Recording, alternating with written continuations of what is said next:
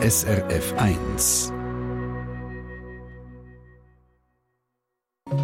SRF 1 Espresso ja, wir reden hier heute über fiese Abo-Fallen, also Verträge, die sich automatisch verlängern. Die sind ja seit Jahren ein Ärger. Und da im Konsumentenmagazin geben wir Ihnen heute etwas mit, damit Sie nicht reinrasseln. Und seit Anfang Jahr muss man die meisten Drohnen in der Schweiz registrieren beim Bund. Der SRF Digital Redakteur hat es ausprobiert, wie das funktioniert und er sagt Ihnen, für welche Drohnen es zusätzlich auch noch eine Prüfung braucht, damit man sie fliegen darf. Ich bin Oliver Futter. Guten Morgen. Eben, die Abo-Fallen, die Verträge, die sich häufig ohne Vorwarnung automatisch verlängern. Ganz viele Fitnesscenter haben so Klauseln in ihren Verträgen oder auch Dating-Plattformen, Heftli und so weiter. Wer da nicht rechtzeitig kündigt, zahlt einfach nochmal ein Jahr oder sogar zwei Jahre länger, egal ob man das Abo noch braucht oder nicht. Und besonders fies sind dann eben die Abo fallen, wo sich der Vertrag verlängert, ohne dass man eine Erinnerung überkommt, zum rechtzeitig können künden. Da kommt einfach irgendwann ein SMS oder ein Mail. Danke vielmals, wir haben den Vertrag verlängert. Zahlen kannst du bis dann und dann. Ja, und damit Ihnen das nicht mehr passiert, für das ist jetzt mein Kollege Stefan Wüttrich bei mir im Studio, weil er hat etwas dabei, wo einem vor so Abofallen soll schützen gell? Ja, also es ist nicht irgendein Gegenstand, den ich doch zeigen kann, aber es ist äh, gleich so etwas wie ein Werkzeug, und zwar ein digitales. Es ist so ein kleines Programm, wo man sich bei seinem Internetbrowser installieren kann. Das Ding ist gratis, es heißt AGB-Check und kommt von der Stiftung für Konsumentenschutz. Das Prinzip ist einfach, das Programm das analysiert vom allein allgemeine Geschäftsbedingungen und sagt einem, wenn es dort so automatische Vertragsverlängerungen drin hat. Also das liest sozusagen das Kleindruckte für einen. Das Online-Tool, das gibt es aber nicht erst seit heute, sondern das hat der Konsumentenschutz ja schon vor zwei Jahren herausgegeben. Jetzt kommt es aber in einer neuen Version raus. Genau, und äh, zwar ist das bis jetzt eben recht umständlich gewesen. Also man hat die AGB, die man hat prüfen die hat man müssen kopieren und dann auf der Internetseite von dem AGB-Check aufladen. Und das ist jetzt eben nicht mehr nötig. Also man kann den AGB-Check, wie gesagt, direkt in den Internetbrowser einbinden. Das ist so eine Browser-Erweiterung. Und wenn der dann irgendjemand auf einer Internetseite so allgemeine Geschäftsbedingungen entdeckt, dann geht unten rechts so eine kleine rote die Meldung auf, die einem sagt, prüft doch noch die Geschäftsbedingungen. Und das kann man dann auch gerade direkt auf dieser Seite machen. Es zeigt einem dann eben unter anderem die Klauseln an, wo so Abofallen drin versteckt sind. Also wenn man das hört, fragt man sich natürlich zuerst einmal, ob das auch wirklich zuverlässig läuft. Du hast die neue Version von dem AGB-Check in den letzten Tagen getestet, Stefan. Auf verschiedensten Seiten mhm. hast du so Geschäftsbedingungen analysiert. Ich glaube, man kann sagen, funktionieren tut es. Ja, das Programm findet also die Aberfallen problemlos. Das heißt, nach dem Suchlauf sehe ich dann in einem separaten Kästchen rot umrandet die Klausel, wo so eine Falle versteckt ist. Und was ich eben besonders praktisch finde, du hast das vorher schon angetönt, die Abofallen sind ja drum gemein, weil man gar nicht daran erinnert wird, dass das Abo sich jetzt dann verlängert. Mhm. Und mit dem AGB-Check kann man sich jetzt eben direkt eine Erinnerung setzen, die dann aufploppt, äh, eben wenn man dann künden sollte das war ein frustrierend bei mir, weil das mit diesen Erinnerungen, das hat eben noch nicht recht funktioniert, beziehungsweise ist auch wieder sehr umständlich gewesen. Da sagt mir jetzt aber die Stiftung für Konsumentenschutz, das sollte unterdessen, also heute, wo jetzt das offiziell lanciert wird, heute sollte das jetzt funktionieren.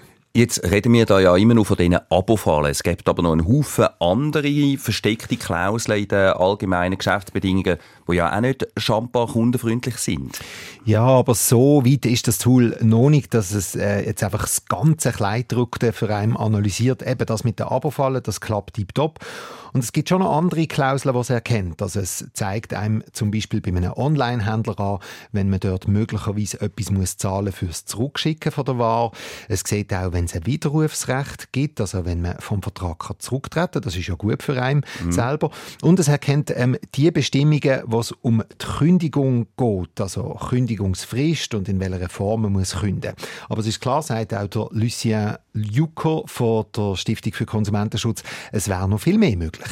Es gibt noch beliebig viele weitere Klauseln, die negativ sind für die KonsumentInnen.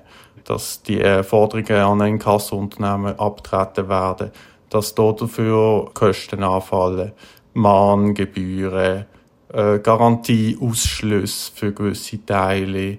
Also wir hätten hier noch viele Ideen für weitere Klauseln, die der AGB-Check erkennen könnte.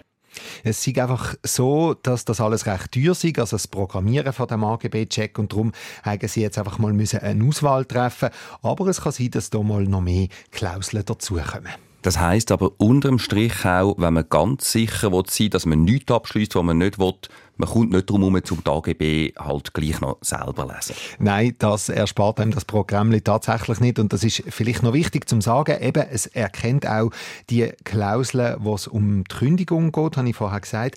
Aber es tut die nicht bewerten. Also es sagt mir nicht, ob die jetzt für mich gut oder schlecht sind. Ähm, da muss man wirklich auch noch selber lesen, was die Bedingungen sind und ob man mit dem einverstanden ist. Ähm, man muss die Bedingungen aber eben nicht mehr selber mühsam zusammensuchen.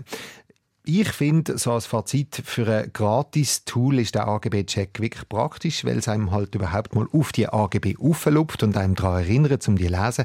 Und eben jetzt gerade bei dieser Abo-Falle, wenn ich das sicher nicht in einem Vertrag drin habe, dann kann ich das einfach rasch prüfen und dann allenfalls einen anderen Anbieter wählen, der möglicherweise kundenfreundlichere Klauseln hat. Also, wenn Sie das jetzt Wunder nimmt, nachdem der Stefan Würdig uns das alles erzählt hat und Sie selber mal ausprobieren srf.ch-espresso, dort haben wir Ihnen den Link zu dem AGB-Check vom Konsumentenschutz parat gemacht. Es war 1680, das ist Espresso auf SRF 1. Wer mit dem Auto rumfährt, der braucht eine Autonummer. So weiss die Polizei, wohin das Bus dann muss, wenn es einen blitzt hat, zum Beispiel. Und ja, seit dem 1. Januar von dem Jahr brauchen auch die meisten Drohnen eine Nummer, wo man dann ebenfalls genau weiß, wem die gehört. In der Schweiz gelten seit dem Jahr die gleichen Regeln für Drohnen wie in der EU. Und ich habe Peter Buchmann von der Digitalredaktion darum gefragt, so Drohnennummern schon gelöst? Ja, man kommt ja eigentlich nicht mehr drum herum. Wenn sie der Drohne eine Kamera drin hat, dann muss man sie registrieren auf einer Seite vom Bundesamt für Zivilluftfahrt, vom BATSL. Nur wenn eine Drohne keine Kamera drin hat und leichter ist als 250 Gramm, dann muss man sie nicht registrieren. Man muss also seine Drohne registrieren, außer man hat eine einfache, wirklich leichte, kleine Spielzeugdrohne ohne Kamera. Wie aufwendig und teuer ist denn die Registrierung? Die Registrierung ist gratis und eigentlich wäre es eine einfache Sache. Du sagst eigentlich. Ja, eigentlich, weil die Webseite von Batzel ist nicht sehr bedienungsfreundlich gestaltet, wenn man es jetzt ganz anständig sagt. Im Klartext, es ist unnötig kompliziert, bis man sich angemeldet hat. Man muss sich durch verschiedene Seiten durchklicken, bis man auf der richtigen Seite landet, wo man dann ein Konto kann eröffnen kann. Die Registrierung ist äh, unnötig verwirrend. Ein Beispiel, eigentlich braucht es für die kleinen Drohnen, für die unter 250 Gramm, keine Haftpflichtversicherung. Es wird empfohlen, aber es braucht es nicht. Im Online-Formular kann man das Feld für die Versicherung aber nicht leer lassen. Nur, was soll man jetzt einfüllen, wenn man keine Versicherungsnummer hat? Das steht nie nicht. Wir haben darum beim Batzel nachgefragt und die sagen, wir sollen dort statt der Versicherungsnummer einfach in drei Felder ein X hinschreiben. wenn man es dann endlich geschafft hat, kommt man dann so eine Registrierungsnummer über und die Nummer, die gehört dann auch auf Drohnen, und zwar gut sichtbar, schreibt Batzel. Jetzt frage ich mich nur, was das bringt. Vom Boden aus lesen kann ich die Nummer ja ziemlich sicher nicht, wenn über meinem Kopf eine Drohne kreist. Die Idee ist nicht, dass man eine Drohne in der Luft vom Boden aus kann identifizieren kann. Es geht darum, dass man weiß, wenn man Drohne hört, wenn etwas passiert ist. Wenn eine Drohne am Boden liegt und mit gut sichtbar ist eigentlich gut leserlich gemeint. Man kann die Registrierungsnummer zum Beispiel mit einem wasserfesten Filzstift auf die Drohne schreiben oder mit einer Etikette. Es gibt jetzt sogar Firmen, die einem kleine Plakette machen mit den Nummern drauf, die man dann auf die Drohne kleben kann. Wie hoch ist denn Bus, wenn ich meine Drohne nicht registriere? Anders als im Straßenverkehr gibt es keine fixe Ordnungsbusse. Es gibt keinen Bussenkatalog, wie zum Beispiel beim Auto, wenn man schnell fährt. Spatzel hat es geschrieben, die Höhe wird im Einzelfall festgelegt mit Augenmaß und in Anlehnung an die zu wahrende Sicherheit in der Luft und am Boden. Was das jetzt in der Praxis heißt, das wissen wir noch nicht. Es gibt noch kein Beispiel. Ja, nimmt es natürlich Wunder, wie teuer das ist, wenn Sie die Hai dann einmal so einen Bus kassieren.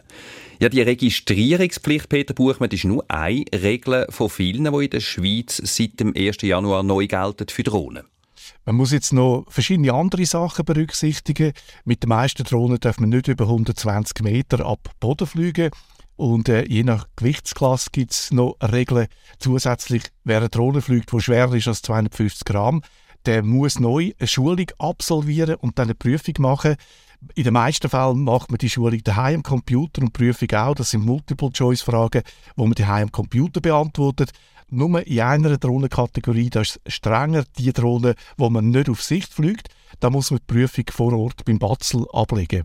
Es gibt ja drei Gewichtskategorien und interessant ist jetzt mit der leichtesten Drohne, mit denen unter 250 Gramm, da darf man über unbeteiligte Personen fliegen. Man sollte das nicht machen, aber es ist nicht verboten. Bei allen anderen schwereren Drohnen, da darf man nicht über unbeteiligte Personen fliegen. Man muss einen gewissen Abstand einhalten zu Menschen. Und mit allen Drohnen, egal wie schwer, darf man nicht über Menschenansammlungen fliegen. Drohnen müssen also seit dem 1. Januar 2023 in der Schweiz registriert werden, auf der Seite vom Bundesamt für Zivilluftfahrt. Zahlen muss man, wie wir von Peter Buchmann gerade gehört haben, im Moment noch nichts dafür. SRF 1 Espresso Eine Sendung von SRF 1. Mehr Informationen und Podcasts auf srf1.ch.